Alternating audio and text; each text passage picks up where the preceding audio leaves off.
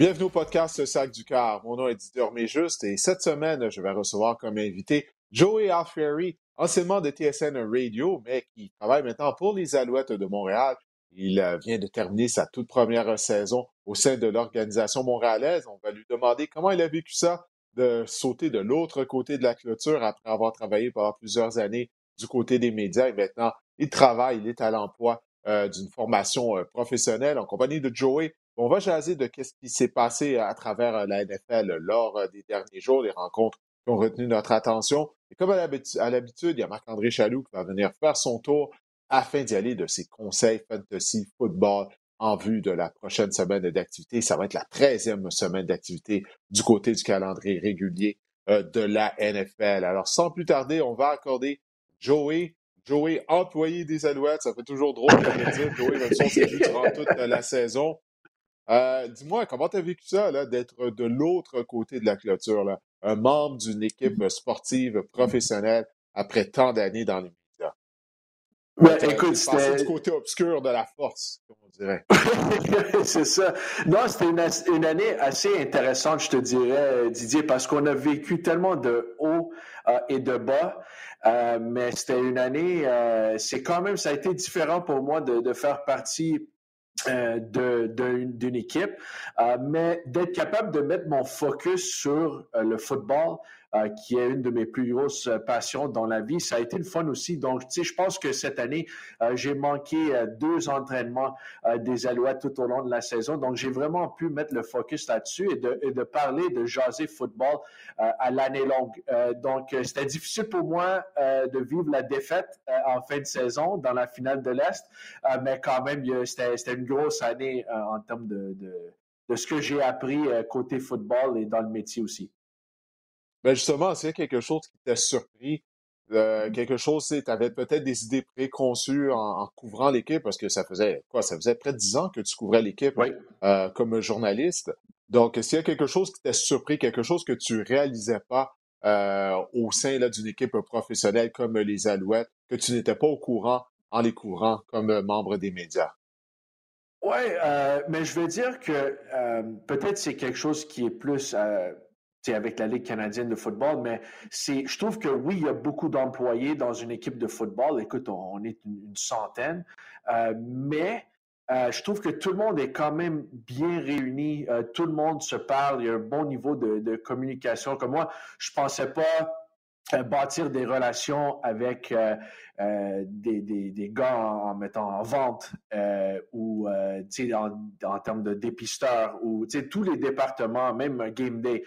donc, c'est quand même une, une équipe qui est vraiment, c'est intéressant de travailler ici parce que tout le monde essaie de travailler ensemble, tout le monde fait plusieurs euh, spécialités différentes. Euh, donc, je pense que tout le monde a besoin euh, l'un de l'autre. donc, c'est ça qui m'a surpris un peu. Moi, je pensais pas peut-être croiser le monde autour de moi tant que je l'ai fait cette année. Oui, puis pour les gens qui ne le savent pas, bon, tu es notamment en charge des réseaux sociaux maintenant à des Alouettes depuis le début de la saison 2022. Explique aux gens qu'est-ce que tu fais en général, en plus de t'occuper de gérer les réseaux sociaux. Oui, c'est ça. On fait plus de. On essaie de faire du, du contenu, euh, ce qui n'est pas différent nécessairement de, de, ce que tu fais, euh, Didier. On essaie de couvrir les pratiques, euh, on essaie d'écrire des articles. On écrit deux, trois, quatre articles euh, par semaine. On fait des podcasts aussi, euh, des entrevues en vidéo. c'est vraiment pour que. Moi, je suis là vraiment, je trouve que je suis là pour enseigner des fois. Il y a des choses que peut-être moi et toi, on comprenne et on prend ça pour acquis, mais des fois, on, on parle à des fans, puis euh, ils nous posent des questions que nous autres, on trouve simples des fois, euh, mais que euh, des fois, c'est pas clair dans la Ligue canadienne de football. Il y a tellement de, règlements spéciaux, il y a tellement de, joueurs qui changent d'équipe et qui viennent et qui quittent. donc, c'est vraiment ça. c'était le focus cette année. C'était vraiment de créer du contenu, pas juste des, tweets ou des, photos, vidéos Instagram, mais c'était pour vraiment enseigner, pour faire, pour, s'assurer que le peuple euh, deviennent encore plus euh, attachés à cette équipe. Euh, je trouve qu'on a fait un peu de chemin en 2022, mais il y a beaucoup de travail à faire évidemment en 2023. Ah ben, J'espère que vous allez pouvoir continuer justement à faire du chemin, comme tu viens de dire, lors de la prochaine saison. pas juste au niveau justement des réseaux sociaux, des relations avec les partisans des Alouettes, mais également sur le terrain. ça a été une première victoire en éliminatoire en huit ans. vous n'étiez qu'à une victoire d'une participation à la Coupe Grey. Alors, une étape a été franchie. On espère que la prochaine étape sera franchie l'année prochaine, que les choses vont continuer d'aller pour le mieux. Mais écoute, Joey, on va se tourner du côté de la NFL parce que tu demeures euh, un fan de la NFL, tu continues de suivre les activités de qu'est-ce qui se passe euh, du côté de ce circuit. Et c'était la douzième semaine d'activité. Il y a quelques rencontres qui ont retenu notre attention. Alors, ça fait longtemps qu'on n'a pas fait ça, toi et moi, là, parler de football. On l'a pas fait de la saison, je veux dire, parler de football de la NFL. Alors, j'ai bien hâte de, savoir qu'est-ce que tu penses euh, à, propos de, certaines, de certaines équipes, de certains joueurs. On va commencer avec la victoire des Jets de New York en match de 31 à 10 contre les Bears de Chicago. C'était le premier départ de Mike White qui remplaçait Zach Wilson qui a été cloué au banc à la suite de sa contre-performance, ben, de ses contre-performances depuis le début de la saison, de ses commentaires à la suite de la défaite contre les Patriots de l'Angleterre. Puis on se demandait, Joey, de quoi pourrait avoir l'air l'attaque des Jets de New York si Zach Wilson n'était pas au poste de quart. On a eu un petit aperçu en début de saison lorsque Joe Flacco était aux commandes de l'attaque. Mais Mike White s'est amené dans la mêlée. Il a, amassé 315 yards sur la passe, trois passes de toucher, aucune interception. Garrett Wilson a connu un bon match. Et là, John Moore, qu'on n'avait pas vu de la saison, revenu à la vie. Il a inscrit son toucher, il souriait à plein dents, on pouvait le voir à travers sa grille, à travers son casque, comment il était heureux. Alors dis-moi, qu'est-ce que tu as à penser de cette performance de Mike White et de l'attaque en général des Jets qui a bien fonctionné euh, il faut dire, contre la défense des Bears, qui en arrache, mais tout de même, ça, a vraiment été une performance encourageante. Oui, absolument. Une très belle performance de, Mike White. Et ce que je trouve intéressant, le ton, euh, on, l'a senti tout de suite du côté de l'attaque des Jets. C'est la première fois cette année euh, qu'ils ont marqué sur première, marqué un touché sur la première séquence à l'attaque. il y a, comme tu as mentionné, Elijah Moore et, excuse, excuse-moi, non, non, Garrett Wilson, était, euh, avait touché, Elijah Moore aussi. Donc, il y avait, il y avait quand même euh, plusieurs joueurs qui ont touché au ballon côté des Jets. Et, mais moi, ce que je retiens, je comprends que tout le monde veut parler euh, de l'attaque. Mais moi, la défensive des Jets cette année, c'est pas que je suis surpris, mais elle est quand même dominante. ce qu'ils ont été capables de faire, évidemment, d'aller chercher un Sauce Gardner au repêchage, c'est absolument énorme. Euh, ce qu'il fait en tant que, recrue dans la NFL cette année, c'est gros, mais l'unité au complet, euh, force des revirements, donne pas beaucoup de points. Donc oui, je comprends qu'on veut parler de l'attaque des Jets parce qu'il y a une semaine, euh, je pense qu'ils ont eu au-dessus de 100 verges à l'attaque, mais et cette semaine, c'est vraiment différent. Écoute, cette semaine, c'était vraiment différent. Et s'ils ont, avec la défensive, la manière qu'elle joue, s'ils ont juste des, bonnes performances euh, au poste de corps, euh, que ce soit Mike White, Joe Flacco ou Zach Wilson, je trouve que cette équipe-là a de quoi bâtir cette année. Je ne sais pas s'ils vont être en série, euh, mais je trouve que quand même, pour la première fois, je pense qu'ils n'ont pas fait les séries éliminatoires depuis 2010.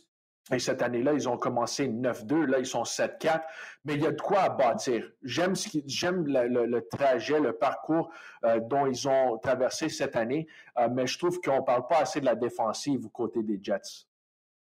Oui, non, tu as, raison. Écoute, euh, surtout le front de la défense. Ben, la, défense au complet, l'année passée, c'était surtout le front. Je trouvais qu'on, avait un bon front.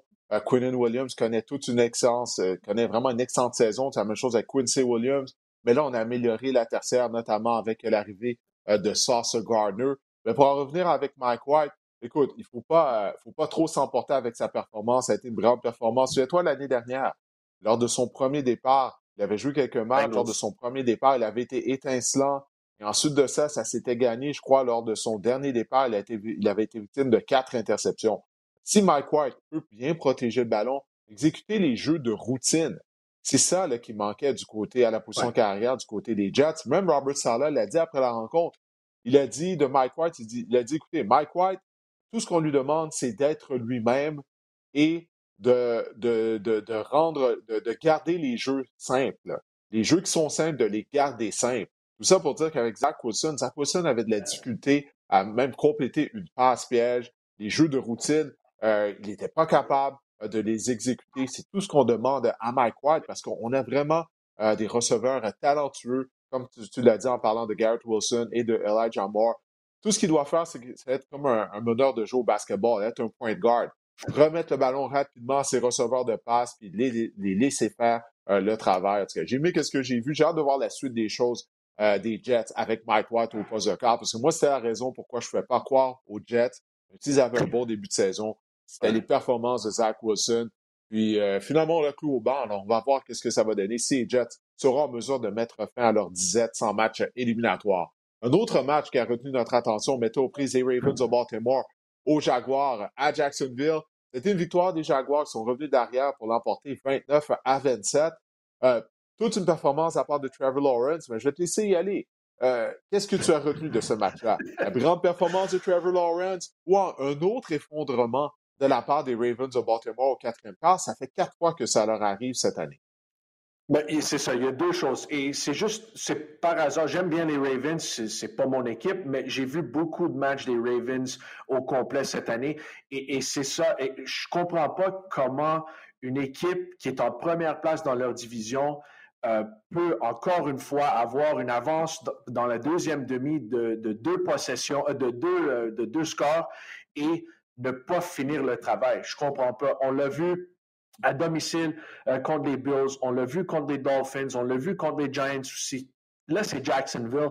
Écoute, je suis, très, content pour Trevor Lawrence parce que son année de recrue, je trouve qu'il a été, on, a été sévère envers lui euh, quand il avait Urban Meyer comme entraîneur-chef.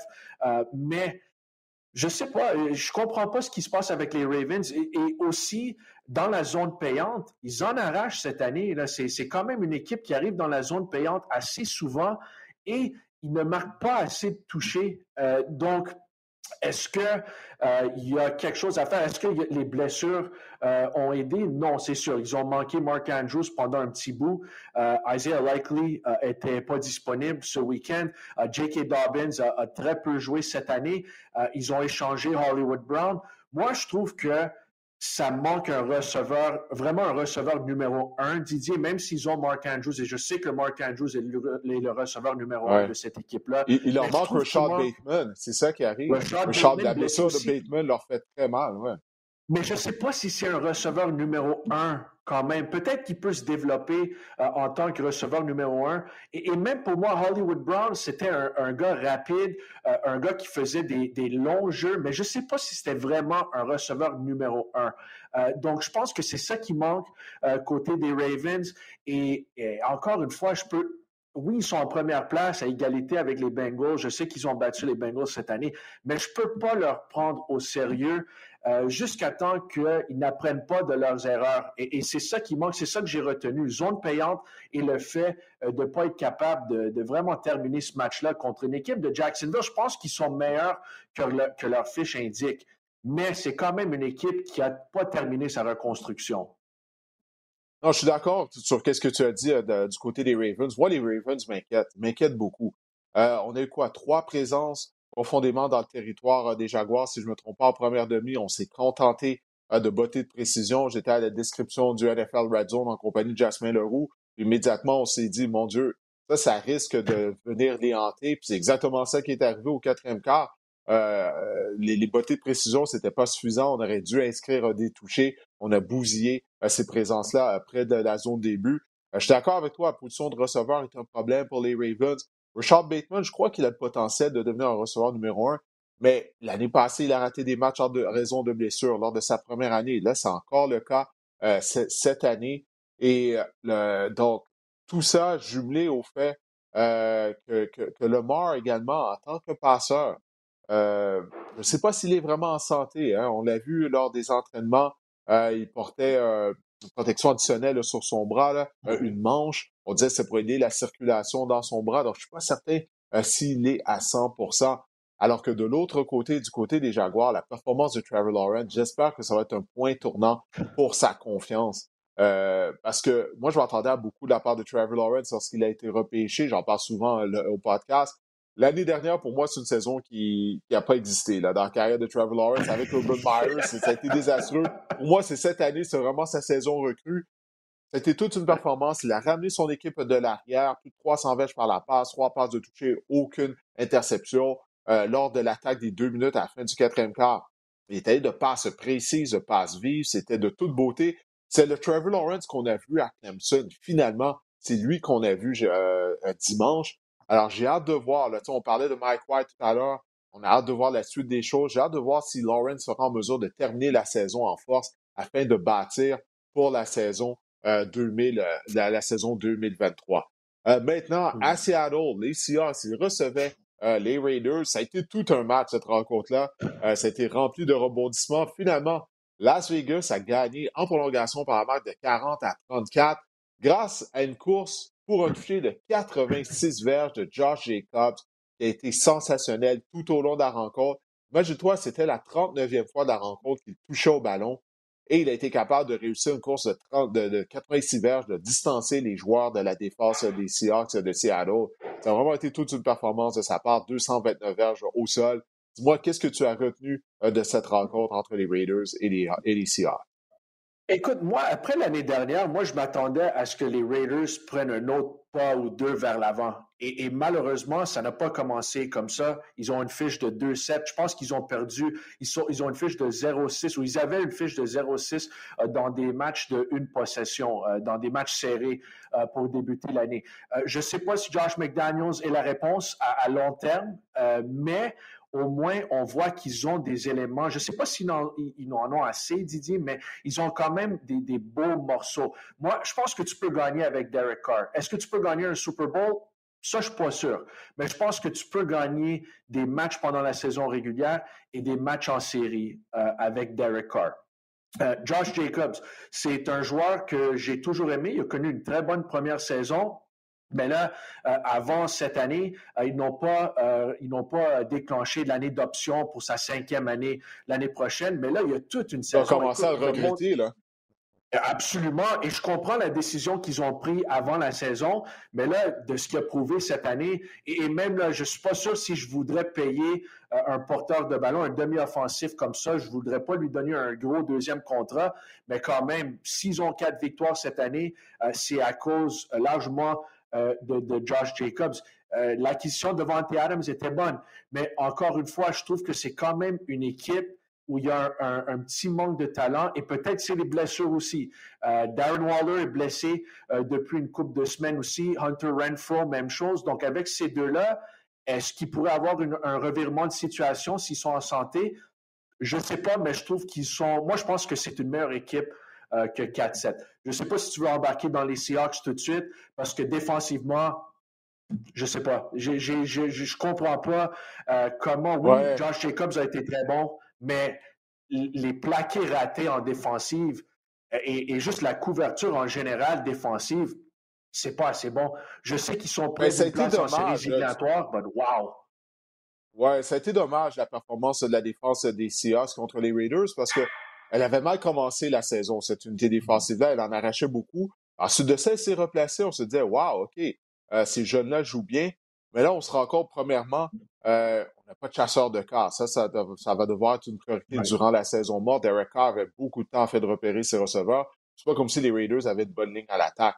Euh, mais du côté des Seahawks, faut être honnête, Joey, on s'attendait à rien de la part de Seattle. On se moquait de Seattle durant l'été parce que euh, Pete Carroll euh, disait lorsqu'il rencontrait les médias que Geno Smith était son homme. On disait, mon Dieu, il est fou. On a échangé Russell Wilson. Ben, c'est quoi, Geno Smith? Il connaît une, bien meilleure saison que Russell Wilson. Euh, mais on est en avance, OK? Puis, donc, j'ai de la difficulté à critiquer Seattle parce que je m'attendais à rien de leur part. Mais c'est vrai que la défense, la performance a vraiment été euh, décevante. On revoit l'unité défensive qui en arrachait au début de la saison. Puis pour en revenir aux Raiders, une chose qui les aide pas, c'est tous les choix première ronde qui ont été bousillés sous l'administration de John Gruden et de Mike Mayotte. Euh, écoute, t'as as, des choix première ronde qui sont en, prison. Euh, Henry Roggs maintenant. Euh, T'en as d'autres qu'on a libérés. Écoute, choix de première ronde l'année dernière, là, le bloqueur Alex Letterwood, on l'a libéré durant le camp d'entraînement.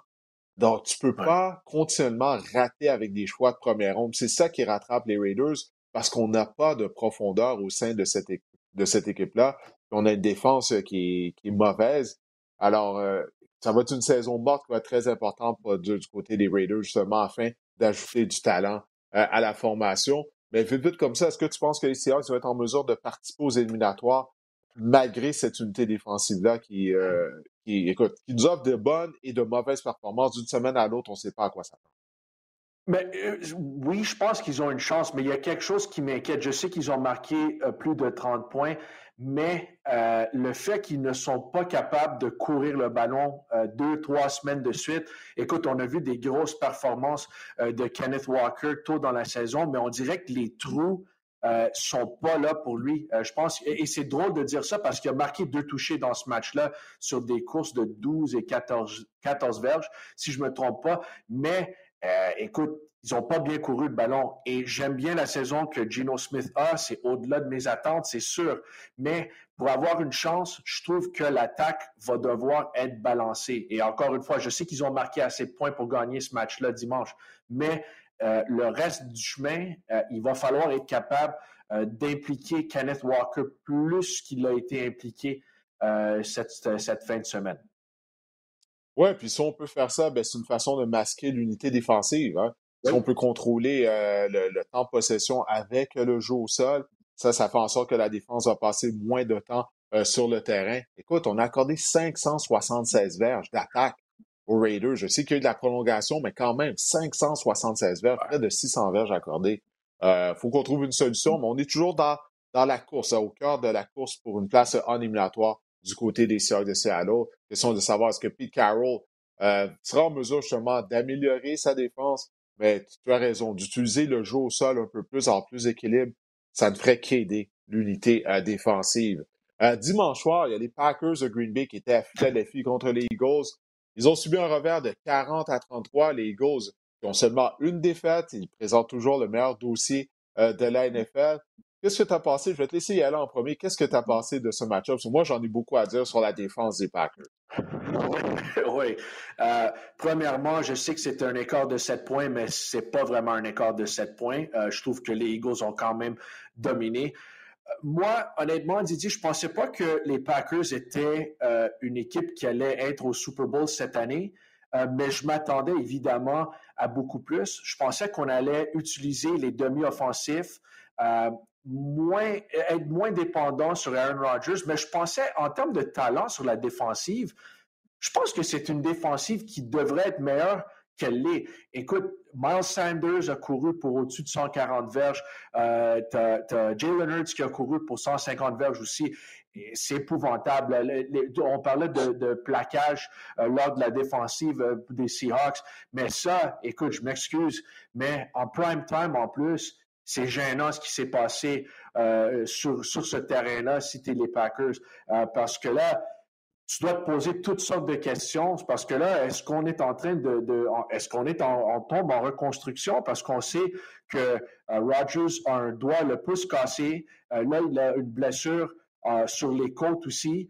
je sais qu'il veut, il a mentionné après la rencontre qu'il veut continuer à jouer, mais moi, encore une fois, si je suis les Packers, je regarde cette saison, je pense que c'est le temps de se tourner vers Jordan Love. Je te dis pas que Jordan Love est la solution, là. Je veux juste, mais je veux savoir s'il peut faire partie de la solution. Donc, pour, que ça arrive, il faut qu'il joue des matchs. Euh, lui aussi, euh, ils, vont, euh, ils, vont décider sur sa cinquième année d'option parce que c'est un ancien choix de première ronde. Donc, avant de faire cette décision pendant la saison morte, j'aimerais le voir jouer. Mais le corps arrière, est, une grosse partie de l'équation, évidemment, mais il y a beaucoup de questions euh, qui doivent répondre pendant la saison morte. Brian Gutekunst, il, y a, beaucoup de, grosses décisions.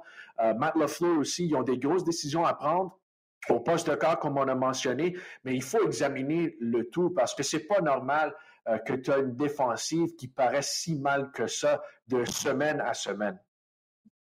La première décision qu'il doit prendre, c'est de congédier Joe Barry, le coordinateur de la défense.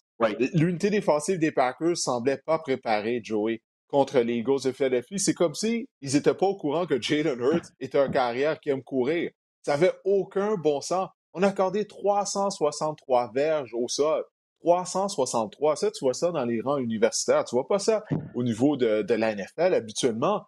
Qu'est-ce que Joe Barry a fait durant la semaine de préparation? OK?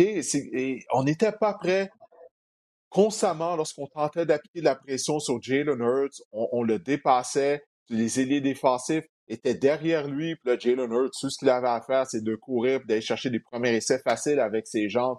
Cette performance-là, c'était inacceptable du côté de l'unité défensive des Packers. Puis je, oui, comme tu disais, il y a eu des plaqués ratés, tout ça, mais ça part du coaching. Ça part du coaching. Joe Barry peut pas être de retour puisque cette défense-là, elle est talentueuse. On croyait que ça allait être une des forces des Packers.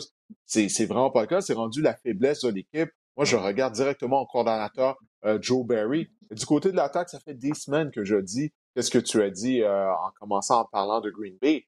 C'est qu'on devrait miser sur Aaron Jones et AJ Dillon. Ça devrait être ça l'identité des Packers en attaque. Je me répète, je le dis semaine après semaine. Matt Lafleur est entêté.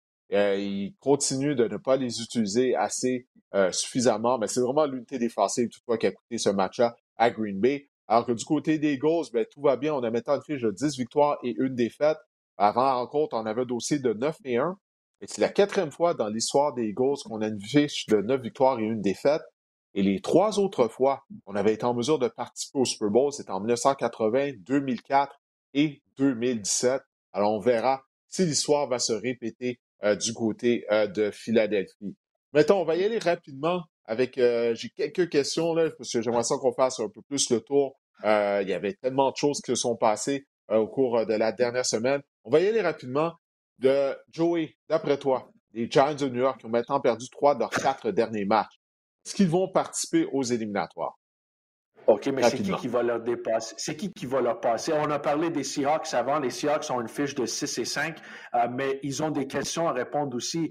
Euh, moi, ce qui m'inquiète un peu, c'est que oui, euh, on a vu un début de saison, je, vais appeler ça canon. Je pense que ce que Brian Dayball fait à New York, c'est du gros travail. À date, c'est mon, s'ils font les séries, c'est mon coach de l'année dans la, dans la NFL. Mais ce qui m'inquiète, et je regarde un peu vers l'avant, il va falloir prendre des grosses décisions après cette saison. Là, il faut évaluer ce qu'on a devant nous parce que Daniel Jones a besoin de nouveaux contrats.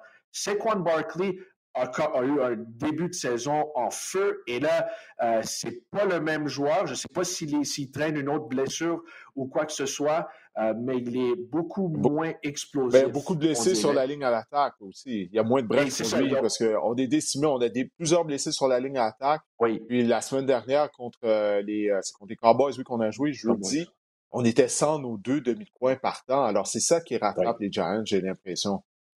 Manque de profondeur, c'est un bon point, mais euh, je pense qu'il y a trois joueurs euh, sur la ligne à l'attaque euh, qui ont été trois partants qui n'étaient pas là pour ce match jeudi passé. donc oui, le manque de profondeur m'inquiète. mais quand même, je ne sais pas qui va dépasser les Giants parce que je m'attends à ce qu'ils soient en mesure de gagner deux ou trois matchs vers la fin d'ici la fin de la saison. Euh, mais quand même, il y a des grosses décisions à prendre euh, avec Daniel Jones et Saquon Barkley. Mais je pense qu'ils vont rentrer en séries, éliminatoires. Je ne pense pas qu'ils vont faire du dommage, euh, mais je pense qu'ils vont être là parce que je ne sais pas, les Seahawks ont des questions aussi, comme, comme on a mentionné avant. Écoute, moi, ma réaction excessive la semaine dernière, c'était que les Giants ne vont pas participer aux éliminatoires. je crois que les blessés vont les rattraper et leur calendrier. Ils vont jouer contre Washington, Philadelphie, Washington à nouveau, donc là, là on parle de trois matchs consécutifs contre des rivaux de section. Après ça, ils vont jouer au Minnesota. Les Vikings, peu importe ce qu'on en passe, ils ont seulement deux défaites. Euh, contre les Colts et ils vont terminer à Philadelphie contre les Eagles. Alors, c'est vraiment un calendrier qui est très difficile euh, pour euh, les Giants. on va voir la suite des choses, mais je crois que ça augure vraiment pas bien pour eux. Selon moi, ils vont rater les éliminatoires. Maintenant, ma prochaine question, rapidement, Joey. Est-ce que les Broncos ont atteint le fond du baril en perdant contre les Panthers de la Caroline? Ça a été une autre performance exécrable de la part de l'attaque euh, de Denver. Après les cinq premières séquences à l'attaque, euh, Didier, je pense qu'ils avaient euh, les verges par la passe, ils étaient à moins un après cinq séquences à l'attaque. donc, je sais pas, honnêtement, je pense pas. Je pense que ça va devenir encore plus pire.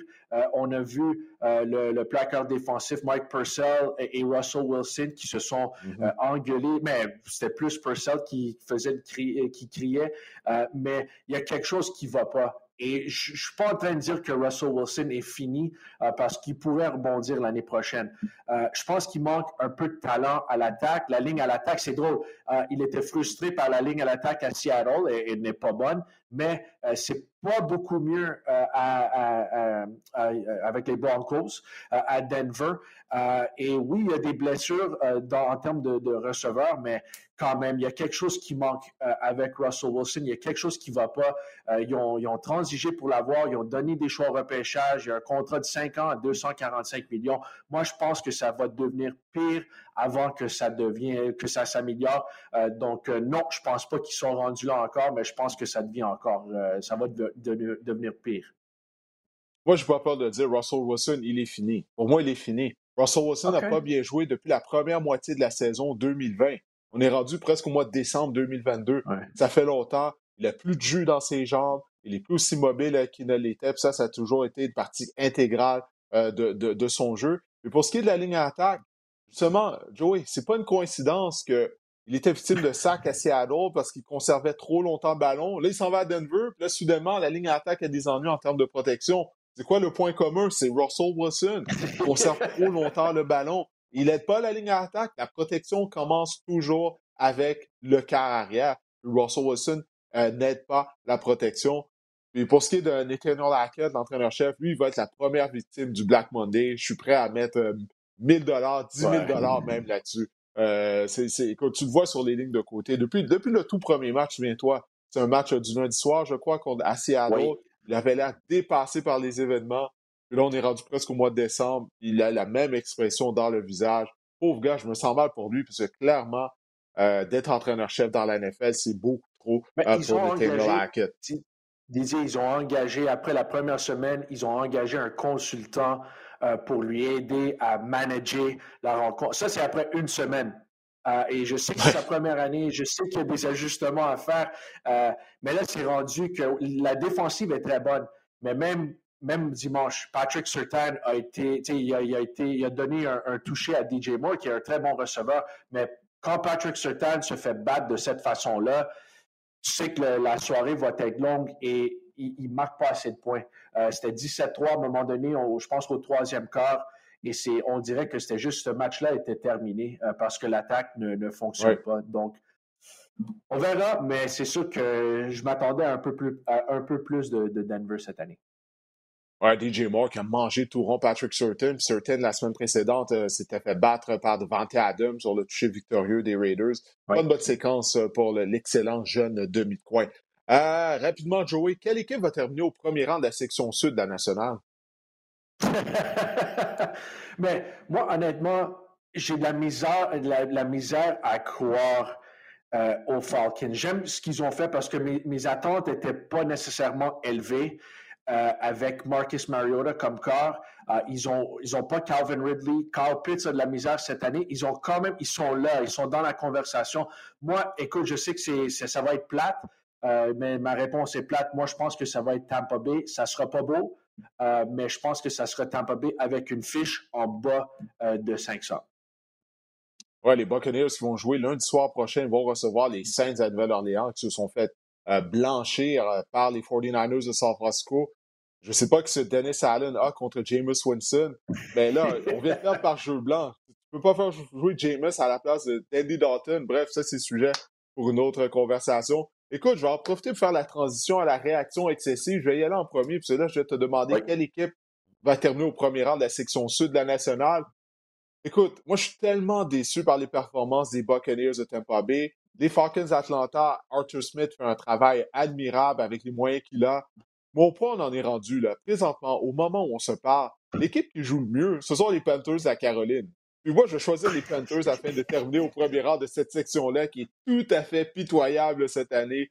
Les Panthers, avec Steve Wilt, entraîneur-chef par intérim, vont terminer au premier rang de la section sud de la nationale. C'est ma, ma réaction excessive à la suite de la douzième semaine.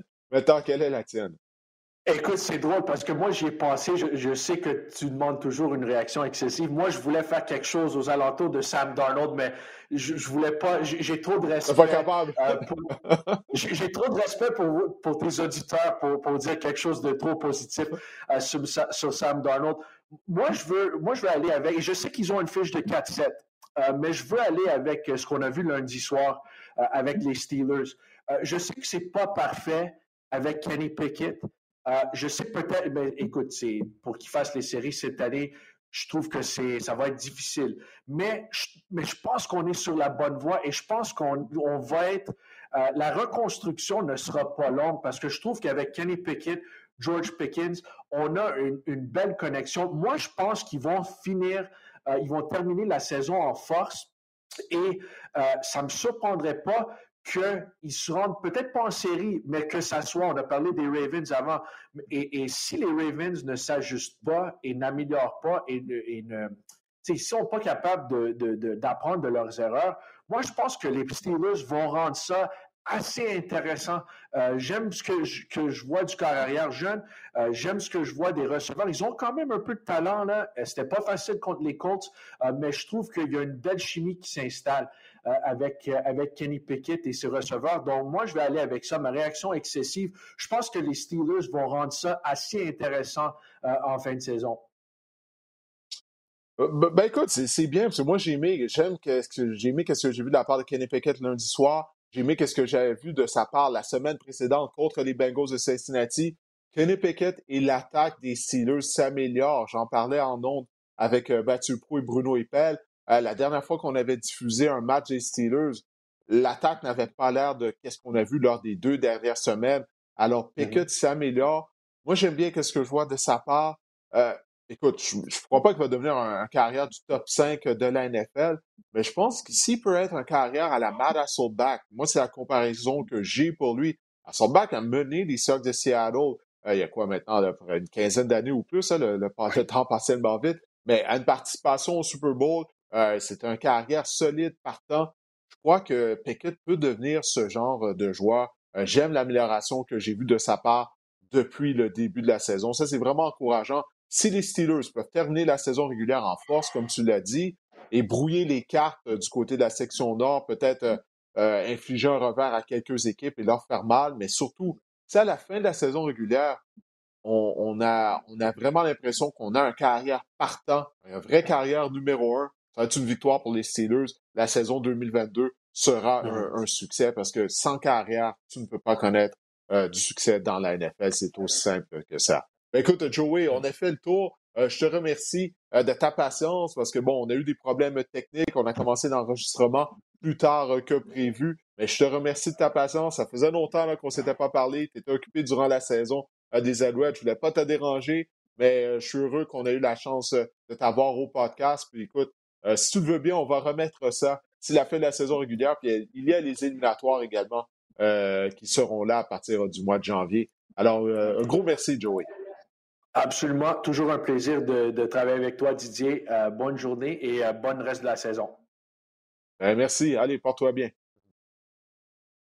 Alors, c'était Joey euh, des Alouettes de Montréal, comme Joey l'a si bien décrit. Il est en charge des réseaux sociaux, également des communications avec les partisans via la page Facebook des Alouettes notamment. Alors, Joey qui a fait du bon travail lors de la dernière saison malgré le fait qu'il a passé du côté obscur de la force en travaillant pour une équipe professionnelle, quittant les médias pour aller euh, du côté d'une équipe euh, professionnelle. Mais écoute, bon, je ne veux pas le blâmer, c'est un grand fan de football, alors euh, tant mieux pour lui. Et vous le voyez, souriant, comme à l'habitude, Marc-André Chaloux est là afin de jaser de fantasy football.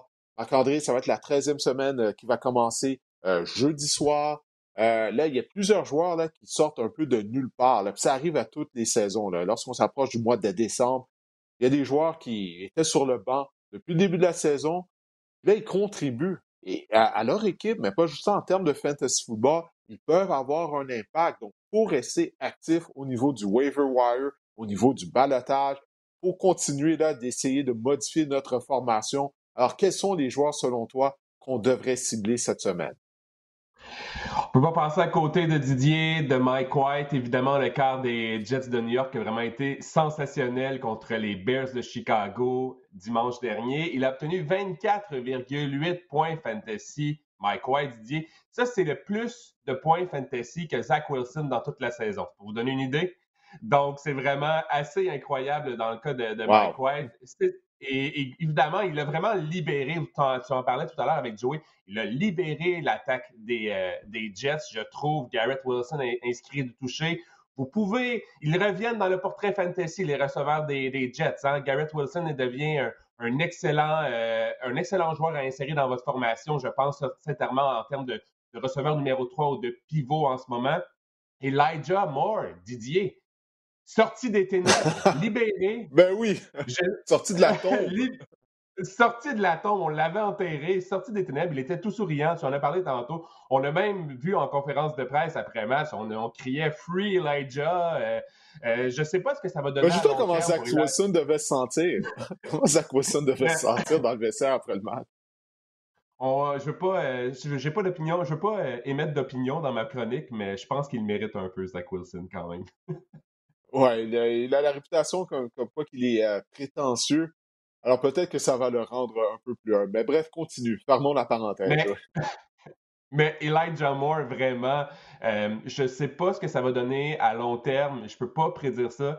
Je vous dirais probablement pas de l'ajouter en ce moment, mais au moins de regarder ce qui se passe avec Mike White. S'il peut coller deux, trois semaines quand même, euh, qui a du succès pendant deux, trois semaines, deux, trois semaines vraiment de production fantasy, peut-être là commencer à revenir avec Elijah Moore. Et je veux te parler de la suite des choses pour les Jets. La semaine prochaine, on affronte les Vikings du Minnesota qui, on croyait que les Vikings allaient se replacer en défense contre les Patriots euh, la semaine dernière, mais Mac Jones a eu l'air de Tom Brady par moment. Donc, je pense que la, défense des Vikings est vraiment généreuse. Je pense que c'est une bonne semaine pour Mike White. Et lors des cinq lors des les cinq prochains adversaires, oui, euh, des Jets, c'est les Vikings, les Bills, les Lions, les Jaguars et les Seahawks. Donc, ce sont quatre des cinq formations dans le top 12 pour les points accordés à la position de quart arrière. Je dis pas que Mike White, c'est la réincarnation de Peyton Manning, mais je pense que pour la suite des choses, il pourrait euh, être productif au niveau fantasy. C'est à ajouter à tout le moins sur votre banc. Et c'est un excellent, euh, disons, streamer contre cette semaine, une solution vraiment à court terme pour les gens qui ont des carrières en congé, Mike White est vraiment une, excellente option cette semaine. Le demi à l'attaque des Chiefs de Kansas City, Asia Pacheco, et depuis quelques semaines, il est clairement le demi à l'attaque numéro un dans le champ arrière euh, des Chiefs. Et puis, il est disponible dans plusieurs ligues, là, il semble. Encore disponible dans 40% des ligues fantasy, Isaiah Pacheco. Et pour la première fois, ça c'est intéressant, en fin de semaine, il a obtenu des portées à la, porte des buts. Il a obtenu cinq portées. C'est un, travail ou c'est des opportunités qu'il n'avait pas en début de saison. Oui, il y a la blessure à Clyde Edwards-Helaire, mais je pense vraiment qu'on veut mettre de l'avant le talent de Isaiah Pacheco. Il a obtenu au moins 10 points fantasy en format standard lors de deux semaines consécutives. Il a obtenu 200 58 verts sur 53 courses à ces trois derniers matchs. Ça, c'est pas vilain. J'aimerais apporter un petit bémol. Par contre, les Chiefs affrontent les Bengals de Cincinnati cette, semaine. Ils ont les Bengals, la défense des Bengals limité quand même Derrick Henry à une moyenne de 2,2 verges par course. Donc, ça sera pas facile pour Pacheco. Mais s'il obtient des opportunités à la, à porte des buts, on sait que l'attaque des, des, Chiefs est explosive. Donc, opportunité à la porte des buts égale probablement peut-être une opportunité de toucher également. Et c'est ce qu'on recherche. Euh, Isaiah Pacheco, pour moi, est à tout le moins un ajout euh, vraiment essentiel pour vous en ce moment au niveau fantasy, à tout le moins à le laisser sur votre banc en ce moment. Ah, moi, j'aurais peut-être tendance à le faire jouer quand même euh, cette semaine parce que je me dis que la défense des Bengals, ce ne sera pas leur priorité d'arrêter le jeu au sol et Pacheco. Si ça les Chiefs de Kansas City, tu vas te concentrer à utiliser des ressources à fait de tenter de ralentir Patrick Mahomes, tenter de ralentir Travis Kelsey également. Donc, Pacheco pourrait avoir justement des opportunités euh, de se mettre en évidence et de connaître du succès euh, cette semaine contre les Bengals de Cincinnati. Mais ça, c'est un, match que j'ai hâte de voir. C'est la reprise du match de championnat d'Association américaine euh, de l'hiver dernier. Zay Jones des Jaguars, clairement, il était l'homme de confiance au quatrième quart de Trevor Lawrence. Disponible Zay Jones, Didier, dans plus de 70% des ligues fantasy. Puis c'est un peu une aberration parce qu'il connaît vraiment euh, une bonne saison fantasy. Il est un peu encore dans l'ombre. Il a été ciblé au moins 10 fois dans deux matchs de suite. Et euh, oui, vous allez me dire que euh, les Jaguars ont vraiment joué du football de rattrapage contre les Ravens la semaine dernière. Mais vraiment, il a été dominant, Zay Jones. Il a été la cible vraiment numéro un de Trevor Lawrence euh, lors du dernier match. Et Donc, vous entendez tantôt parler euh, d'être emballé par la performance de Trevor Lawrence contre les, contre les Ravens euh, dimanche, Didier. Je ne sais pas s'il va avoir pris. Je ne sais pas si c'est le match, disons, signature de, de, Trevor Lawrence dans la NFL ou s'il va prendre un pas à l'avant à la suite de ses performances. Mais force est d'admettre que lorsqu'il cible Zay Jones au cours des cinq derniers matchs, son coefficient d'efficacité est de 101,6. Donc, ça, c'est excellent. Et lors de la semaine numéro 13, oui, la défense des Lions euh, de Détroit joue mieux prochainement, mais elles ont quand même accordé euh, le septième plus haut total de points au quart adverse cette saison. Donc, Zay Jones, pour moi, ça devient un excellent receveur 3, un excellent pivot pour vous cette semaine. Il y a un autre receveur qui retient ton attention. Il s'agit de la recrue des Titans du Tennessee, Traylon Burks. Dans le cas de Traylon Burks, c'est vraiment le last call. Hein. Il est 3 h moins quart, dit on finit notre bière, il faut qu'on s'en aille à la maison parce que vraiment, Traylon Burks est en train de devenir euh, la cible de prédilection, le receveur numéro un dans l'attaque des Titans de, de Ryan Tannehill. Il a été ciblé 14 fois au cours des deux derniers matchs. Il a obtenu 11 réceptions, 180 verges. Il a inscrit un touché. Oui, c'est sur l'échappée. Il a récupéré l'échappée de Derrick Henry, mais quand même, il a inscrit un touché. Ça va au mérite. Lorsque tu connais de bonnes performances, souvent les bonnes choses arrivent au bon moment. Et c'est le cas dans le cas de Traylon Burks. Euh, il a été ciblé dimanche dernier 28% du temps par, euh, Ryan Tannehill. Ça, c'est intéressant. C'est près du tiers du temps. Donc, on le regarde lorsqu'il est dans l'attaque. Ryan Tannehill vraiment le regarde, Traylon Burks. Il faut vraiment, euh, on, tente de lui remettre le ballon. On le sait que c'est le, playmaker, c'est le receveur dynamique de cette attaque-là. Cette semaine, par contre, les Titans affrontent les Eagles. Ça, c'est peut-être euh, une semaine plus difficile pour Traylon Burks, mais j'aimerais attirer votre attention sur les semaines 14 à 16, donc vos semaines d'éliminatoire fantasy les Titans affrontent les Jaguars, les Chargers, les Texans. Je dis ça, je dis hmm. rien, mais ce sont vraiment euh, trois affrontements à l'échelle. Vraiment trois affrontements l'échelle. Et on sait que Traylon Burks, c'est un choix de première ronde. Il est talentueux. Je dis ça, je dis rien, mais pour la suite des choses, si je vous reparle dans quelques semaines que Traylon Burks est vraiment connu, est vraiment un league winner fantasy, vous saurez pourquoi. Oui, parfait. Puis, il y a un autre receveur euh, recru qui retient ton attention parce que on l'a vu, on vient de parler de Traylon Burks. Euh, il y a Garrett Wilson euh, qui connaît une belle saison du côté des Jets de New York. Chris Olave également avec les Saints de la Nouvelle-Orléans. Mais les Lions de Détroit avaient repêché en première ronde Jameson Williams, l'ancien du Crimson Tide d'Alabama. Il semble qu'il serait finalement prêt à commencer sa carrière dans la NFL. On dit qu'il y a des chances qu'il joue cette semaine contre les Jaguars, Jameson Williams, mais selon Dan Campbell, ce serait plus plausible qu'il commence la semaine prochaine. Mais au, niveau fantasy, en fantasy, il faut vraiment essayer de devancer vos affaires, vos adversaires. C'est le temps d'aller euh, chercher sur votre fil de joueur autonome Jameson Williams s'il traîne encore. Euh, tu l'as dit, c'est un choix de première ronde euh, de l'Université Alabama, 12e au total certains observateurs disent que s'il n'avait pas été blessé, s'il n'avait pas eu une déchirure du ligament croisé antérieur, il, aurait peut-être sorti dans le top 5. Il a obtenu 15 touchés, plus de 1500 verges, et c'est un receveur qui est euh, vraiment talentueux et qui, qui réalise de gros jeux également. C'est un receveur vraiment dynamique. On voit sa moyenne de verges à rattraper en 2021 à l'Université Alabama, 19,6 verges. Ça, c'est intéressant. C'est un receveur dynamique. Ça apporte vraiment une autre dimension à l'attaque des euh, Lions qui est quand même assez explosive, notamment avec Amon Ross et Browns. Ce sera intéressant de voir le rôle de Jameson Williams à son, premier match, comment qu'on va l'utiliser et la fréquence qu'on va l'utiliser. Mais force est d'admettre c'est que une chose, c'est que si les Lions ont décidé d'activer Jameson Williams, c'est pour le faire jouer cette année. Donc, c'est pas pour le laisser sur le banc. Ils vont l'embarquer, ils vont le faire jouer. Donc, Jameson Williams, pour moi, ça pourrait devenir, euh, euh, disons, un ajout, disons, à moyen terme, puisque dans deux, trois semaines, il est vraiment explosif, il est vraiment talentueux. J'ai bien hâte de voir l'utilisation qu'on va en faire dans l'attaque des, Lions de Détroit. La saison dernière, Jameson Williams était le joueur le plus explosif de tout le football universitaire américain, euh, selon moi.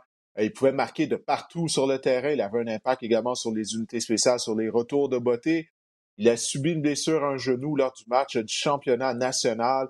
Ça, ça n'avait pas aidé la cause d'Alabama qui a perdu éventuellement contre Georgia cette rencontre-là. Mais tout ça, pour, ça pour dire, c'est ça, il s'est blessé très tard dans la saison.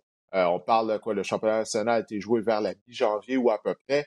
Donc, c'est la raison pour laquelle il n'a toujours pas joué. On va voir s'il aura un impact en termes de fantasy football cette année, mais définitivement la saison prochaine, il sera à surveiller puisque c'est un marchand de vitesse. Il est très, très, très explosif, comme tu l'as dit. Maintenant, il y a d'autres joueurs qui retiennent ton attention, qui passent sous le radar, mais selon toi, ça vaut la peine si on a de la place sur notre banc, si on n'est pas heureux de la performance de certains joueurs réservistes au sein de notre équipe de fantasy football. Tu crois que ça vaut la peine de cibler ces joueurs-là? qui sont ces joueurs? Une solution au poste de quart pour cette semaine, je vous parle de Jarrett Goff, le corps arrière des Lions de Détroit. Euh, les Jaguars sont septièmes pour les points accordés au corps arrière adverse cette saison. Et du côté de l'attaque des Lions, spécialement du côté du groupe de receveurs, les, blessés, les blessés reviennent. On parle de DJ Shark, a joué la semaine dernière, Josh Reynolds a joué sporadiquement également. On pense peut-être que Jameson Williams va revenir cette, semaine. Donc ça, ça ne fera pas tard à l'attaque aérienne pardon, des Lions. Je vais vous parler de John Michael Hasty, le demi-offensif des Jaguars de Jacksonville. Son, euh, sa production fantasy est intimement liée au fait euh, de savoir si Travis Etienne va jouer ou non cette semaine. Travis Etienne a quitté la rencontre du, la semaine dernière contre les Ravens, sauf que euh, les échos en provenance de Jacksonville disent qu'il aurait pu revenir au jeu, mais qu'on l'a gardé sur les lignes de côté par mesure préventive. Et John Michael Hasty a vraiment été pas trop productif, seulement 28 verges au sol, mais par la part, 67 verges et un touché. Si Étienne manque cette semaine, manque à l'appel cette semaine, John Michael Hasty devient intéressant en format PPR. Et je voulais quand même attirer votre, votre attention sur le fait que Daryl Anderson est rendu avec les Jaguars. Il pourrait voir davantage d'action cette semaine. Ça pourrait venir jouer dans les plates-bandes de ah John Michael Hasty. Je veux vous parler de Donovan Knight, le nom le plus cool, je pense, en ce moment.